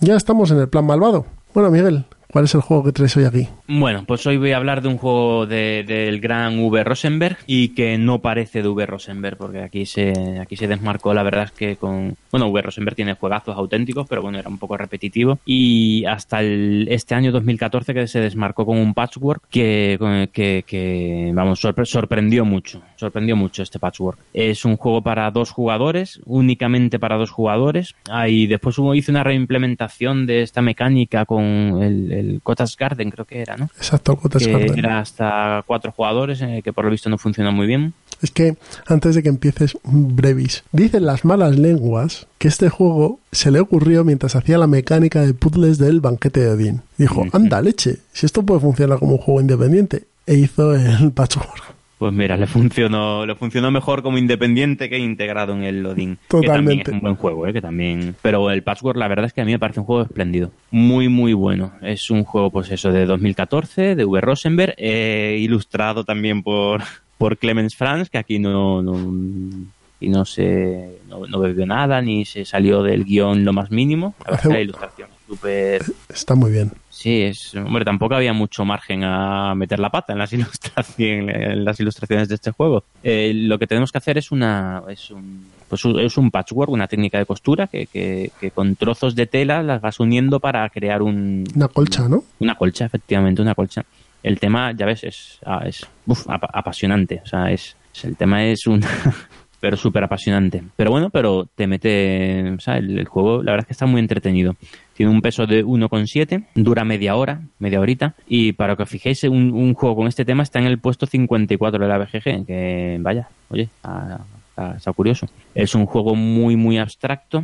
Y, y vais a poder jugar con los niños, pues antes lo estábamos comentando. En la ficha pone a partir de 8 años. Eh, en, el, la editorial dice a partir de 8 años, la comunidad a partir de 6. Y yo, vamos, mi experiencia con 6 años un niño lo puede jugar mm, perfectamente. Y lo que, estábamos comentando antes, eh, eh, Jesús y yo, que, que Jesús, tu hijo con 5 años, ¿no? Me, Sí. me comentabas. Tiene 5 para 6, cumple 6 en breve, pero sí, sí, con 5 Y con- años y una explicación, el tío lo entendió y, y jugó perfectamente, sin problemas. Sí, sí. Yo lo que veo que con seis años le cuesta un poco más de trabajo planificar el, el puzzle. Porque aquí, bueno, voy a contar un poquito la, eh, la mecánica. Tú tienes tu, tu colcha, tu tablero, que es una colcha de 9x9, en la que tienes que ir metiendo trocitos de, de, de tela que vas a ir comprando en el mercado central, que es una rueda de, de- de trozos de tela en la que va con un peón que va a ir avanzando y tú puedes comprar los tres siguientes a ese peón. Eh, para comprar una pieza de tela tienes que gastar monedas, que en este juego son botones, y tiempo. ¿Vale? Cada jugador tiene, hay un, hay un panel central que es como una especie de oca en la que tu peón va a ir avanzando en función del tiempo que vas gastando. Y cuando llegas al centro has acabado. Entonces lo que gestionas es ese tiempo, gestionas las- los botones, que es bueno pues la moneda de cambio con la que vas a ir comprando la- las fichas y gestionas la el Tetris que vais, vas a ir haciendo en el, el puzzle que vas a ir haciendo en tu, en tu colcha. Y, y- y es tal cual un Tetris, o sea tienes que ir eh, poniendo, encajando las piezas que vas con de tela que vas comprando para tener el mayor número, para cubrir la mayor parte posible de tu colcha y tener el mayor número posible de, de botones gastando el menor tiempo posible. Y ahí es donde, por eso este juego es, es- no se puede definir más que de abstracto, es que lo que tienes que hacer es eso, cubrir mucha superficie, eh, poner muchos botones y gastar poco tiempo. Y la mecánica es tan sencilla como elegir eso, lo, que comento, el peón, pues escoge la- escoges una de las fichas siguientes, de las tres fichas siguientes, pagas las monedas, mm, gastas el tiempo y la pones en tu tablero. Entonces la única dificultad que van a encontrar los niños si son muy pequeños es la de hacer el puzzle. Hacer el puzzle en el tablero, eh, la planificación puede ser un poquito, con seis años puede ser un poquito puede ser mejorable, vamos a decir. Entonces, Hombre, bueno, pues pero- una ayudita del padre. Claro, ahí mal. está. O sea, al final, eh, con siendo tan pequeños, los niños no pueden jugar al 100% de capacidades del juego. Entonces, eh, bueno, pues eh, uno es un poquito más eh, clemente con ellos y les echa una mano o simplemente no, no vas a saco a hacer el 7x7 tú y llevarte la ficha extra. Efectivamente, eso es. Y bueno, eh, tiene un poco de multisolitario, realmente están dos jugando en solitario, pero cuando juego, o sea, cuando tu oponente es un niño, porque cuando tu oponente es un adulto, sí que ves las fichas que le van a hacer falta y le puedes putear escogiendo y putear muy muy, o sea, muy bien, escogiendo una ficha determinada o haciendo que el peón avance y Sí. se salte la que él necesite imperiosamente. Hay interacción. Eh, interacción es poquita, pero bueno, pero, pero más de lo que parece. ¿eh? Un juego, ah, en, mi casa funciona muy bien. Y lo que decimos siempre en el plan malvado, es que el, te, tiene que entretener a ti también, porque si tú te aburres, el niño se va a aburrir. El niño eso lo va a captar enseguida, así que se va, se va a dar cuenta de que no vas a transmitir eh, aburrimiento. Y con este juego no nos vamos a aburrir, no, no nos aburrimos. Y puedes echar dos, tres partiditas seguidas que te vas a seguir divirtiendo. Además, que lo pasas bien. Sí, o sea, es ese, ese tipo de mecánica, o sea, ¿quién no se lo pasa bien echando un Tetris? Es que te ponías y a lo mejor, hombre, te cansas al rato, pero tu partidita te la echas y mientras estás jugando estás entretenido. Pues este igual, la verdad es que es un juego muy entretenido, muy este, y, encaja todo también el tema de los botones, eh, eh, que las fichas con más botones te cuestan más caras y avanzas más tiempo, pero una vez que las pones te van a ir dando eh, más botones a lo largo de la partida. Es, un juego que con tampoco se hace tanto. Es el auténtico mm. min-max. Mínimo esfuerzo, máximo resultado. Porque esto, esto Rosenberg yo creo que lo diseñó en una tarde mientras se leía el Frankfurt Artemaite. Porque, y además es un juego que los componentes están bien, que cuesta muy poquito de dinero, muy poquito de dinero. Este juego cuesta 15 euros y como dice Miguel, te puedes echar dos, tres partidas con adultos, con los niños. Vamos, yo creo que es que lo tiene todo. Efectivamente, es un para adultos es un filler, el juego es un filler y, para mí un filler imprescindible en tu ludoteca. Es por el dinero que cuesta y el espacio que ocupa, este juego tiene que estar. Y te te, te, te arregla mucha, muchos ratillos así muertos de una horita, media hora, ¿qué hacemos ahora? Uh, mientras llega el no sé qué. Pues venga, nos echamos un patchwork, pues venga, un patchwork. La verdad es que V. Rosenberg tiene muchos juegos así eh, para dos jugadores de, media horita que, no funcionan nada mal. Sí, sobre todo los primeros que hizo, eh, hay varios de estos, sí. Bueno, pues este ha sido Patchwork. Eh, tenéis, lo tenéis en español en una edición de Maldito Games. Y como, como os hemos dicho, en torno a los 15 euros, a lo mejor algo un poquito más por arriba, pero no mucho más. Y ahora yo os voy a hablar del juego que he escogido para este plan malvado. El mío es un juego de cartas, es el Valle de los Mercaderes. ¿Por qué he escogido este juego? Pues por varias razones. Uno es porque es un, deck building, eh, un juego de construcción de mazos bastante sencillo, en el que tú tienes un mercado en el que vas a ir comprando cartas, y sobre todo porque el tema es muy interesante. Al final, el tema es eh, un grupo de animales antropomórficos, es decir, eh, osos panda, loros, eh, ocelotes, ¿qué había más? Camaleones, etcétera, que son mercaderes, lo que quieren es montar su tenderete y tener el tenderete más bonito de todo el Valle de los Mercaderes. Entonces, para eso tienes que ir comprando mercancías e ir poniéndolas en tu tenderete, ¿vale? El tenderete en el, en el juego se, se refleja montando cartas de valor de 1 a 8 en, en escala progresiva, es decir, primero la de 1, luego la de 2, 3, 4, hasta 8.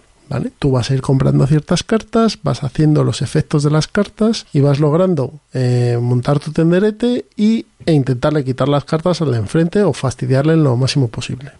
También está muy bien porque te trae seis razas diferentes de mercaderes, seis animalitos, y cada uno tiene una habilidad. Entonces, algunos son, por ejemplo, los ocelotes eh, confían mucho en la suerte, con lo cual tienes que tirar un dado que trae el juego para determinar la carta. Otros te roban cartas, otros tienen eh, artefactos. Entonces, normalmente en una partida de dos se juega con tres. Eh, con tres animalitos. Siempre se juega con el número de jugadores más uno de animalitos. Y no tiene mucho más. Tienes tu pequeño mercadillo, mercadillo donde vas colocando las cartas que van saliendo del mazo y las vas comprando. Eh, las ilustraciones son preciosas, eh, todo está muy bien diseñado, la, calidad de las cartas es buena. Muy bonito.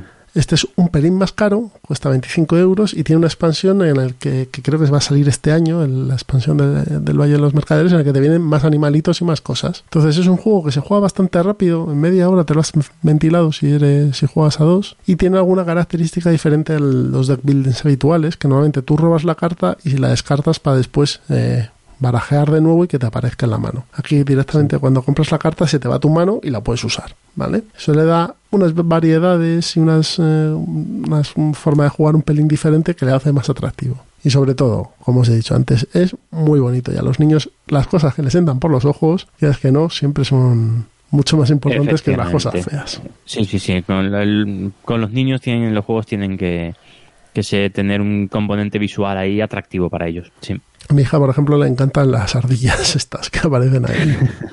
con cara de Los loros. ¿no, que lo- no, no le gustan los loros? No, le molan la- más las ardillas, no sé por qué. Y los osos panda. Es que es, eh, es de cosas de con pelo.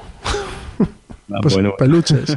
Me parecen peluches, los loros. Los loros son muy graciosos, sí, sí, sí. Pero bueno, tiene un peso de 2, 2,0 pues, este, pues, este justo, juego. si es que es un juego muy sencillito. Este le jugamos, ¿te acuerdas? En, en las LES. Sí, en las LES. Recuerdo haberlo Y- jugado en las y, LES. Sí. bueno, muy, está muy bien. entretenido. Sí, pero es que, es que este tipo de mecánicas es deck building es que fu- funciona muy Es que bien. hay, una gama que ya hablaremos en su momento. Hay una gama de de- deck buildings de estos de media hora, tipo este, tipo Mm. el Valle de los Reyes y demás, que funcionan Sí, perfectamente, cuestan muy poco dinero. Se juegan súper rápido mm, y no ocupan nada. Es típico juego de, de llevártelo en, en la maleta, vayas a donde vayas, de viaje y tal. Y, muy bien. y echas una- unas partidas muy agradables, sí. Pues nada, aquí tenéis los dos juegos del plan malvado de este episodio. Por un lado tenéis un abstracto con algún toque euro, que es el Patchwork, y por otro lado tenéis un juego de construcción de mazos y de, cartitas, como es el Valle de los Mercaderes. Ambos están disponibles y entre los dos no llegan a 35 euros, a lo mejor un poquito más, 40. Pero vamos, son dos juegos bastante asequibles, sobre todo el Patchwork. Sí, eso es.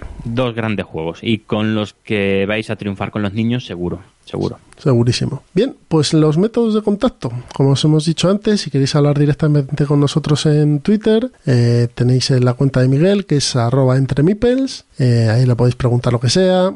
Y tenéis mi cuenta, que es eh, arroba citizenpincer, o ciudadano, si busquéis ciudadano pinzas creo que también aparecerá. Pues lo mismo. Sí, seguro que sí, porque me da a mí que no es un nombre muy habitual, ¿eh? No, no es habitual. Ciudadano Pinzas. Algún día lo tendrás que explicar. eh, Algún día lo online. Eh, también tenemos nuestra cuenta de Ciudadano Mipel del, del, del podcast, que bueno, pues si nos escribís ahí, los dos lo vemos y, y os contestamos raudamente. También, O no tanto, porque a veces nos dejamos llevar un poquito, ¿eh? Oh, sí, sí, es que es complicado, ¿eh? que intentan demasiadas notificaciones. Y tenemos vida ahí, cosas, sí. Lo intentamos, lo intentamos y, y vamos, y escribir todo lo que queráis porque nosotros encantados, ¿eh? Tardaremos un poquito en contestar a veces, pero... Pero, Pero, contestamos, siempre. Contestamos también a los eh, mensajes en iVoox, que nos escribe mucha gente y, y nos hacen muy felices. Entonces ahí también tenéis un método de comunicación y a través de correo electrónico, que es ciudadano.mipel.gmail.com, pues podéis contactar con nosotros. Eso es. Como veis, tenemos un logo nuevo que nos ha hecho Susana Cif y si necesitáis ayuda con un logo, pues eh, en www.susanacif.es pues eh, podéis encontrar sus diseños y si os apetece contactar con ella, pues ahí, ahí tenéis todos los datos de contacto y poco más. Este ha sido el episodio 7. Ya dentro de poco Y- llegamos al 10. No, no, pero teníamos una, una, una novedad, ¿no? Sí, sí, sí, es cierto. Recién salida del horno. Recién salida del horno. Dila tú. Más dila tú. trabajo, más trabajo. Más, más Pues nada, ten- tenemos ahí, acabamos de lanzar el, el, el blog para como apoyo mm, de la, de momento va a ser, o sea, lo que tenemos pensado es que sirva como apoyo para, para los capítulos que hagamos del podcast, en el que podamos ir colgando, eh, colgando los capítulos y, y si tenemos tiempo, eh, ir hablando de, de los juegos de los que hablamos en los capítulos, poniendo fotos, poniendo, bueno, poniendo cositas, lo que, lo que vayamos pudiendo hacer. Exacto. Pudiendo hacer. Eh, la dirección es ciudadanomipel.wordpress.es, ¿vale? Y ahí, ¿Punto es? ¿WordPress punto es? o punto es o punto com. Pues ahora mismo me pillas. Pero te lo digo en. Punto com. Tienes toda la razón. Ciudadanomipel todo junto punto wordpress punto com. Es nuestro pequeño blog. Como ha dicho Miguel, todavía por ahora lo que tenemos es, es los, los episodios que. los audios de los episodios y una breve descripción del episodio. Y bueno, vamos a ir metiendo más cositas en cuanto nos vayamos familiarizando con, con WordPress y, sepamos Sí, sí. que esa es otra. Y comentaros una cosita más. Tanto Miguel y yo pertenecemos a Reino del Norte, el club de juegos de mesa de Alcobendas, que el próximo día 17, eh, por la tarde, de cuatro y media a nueve y media, pues va a celebrar sus terceras jornadas Lovecraft. Entonces, todos los que seáis aficionados a los juegos de Lovecraft, eh, a la temática de- del genio de Providence, pues allí tendréis un hueco para poder jugar y probar sus juegos, ¿vale? Eh, eh, es entrada gratuita, eh, no sé si habrá sorteos, en principio sí había verlo, sí quería que se hubiesen, pero vamos, eh, no hace falta ser socio, es un día de puertas abiertas. Eso, sois, estáis todos invitados y sois bienvenidos a echar unas partiditas que nos lo vamos a pasar en grande. Yo Exacto. espero estar allí ese día. Yo también, espero estar. Pasarme por lo menos un rato y. locura, Horror, Eldritch, lo que. Lo que haga falta. habrá partidas de rol también, eh, sí, seguramente. Hay, hay, alguna partida de rol planificada y bueno, y, eh, intentaremos jugar pues a, todos los juegos de temática Lovecraft. Eso es. Bueno, pues encantado de que oigáis este episodio y Miguel, nos vemos en breve eh, con el octavo episodio. Pues eso es, espero que sea dentro de poquito. De momento estamos cumpliendo con la... Eso es. Pasa que llega Semana Santa ahora... Bueno, sí, es verdad. es verdad. No nos comprometemos, pero bueno, eh, intentaremos estar en dos, tres semanitas como, como solemos hacer. Fenomenal. Pues bueno, un saludo a todos. Pues nada, un placer estar aquí, un saludo. Hasta, luego.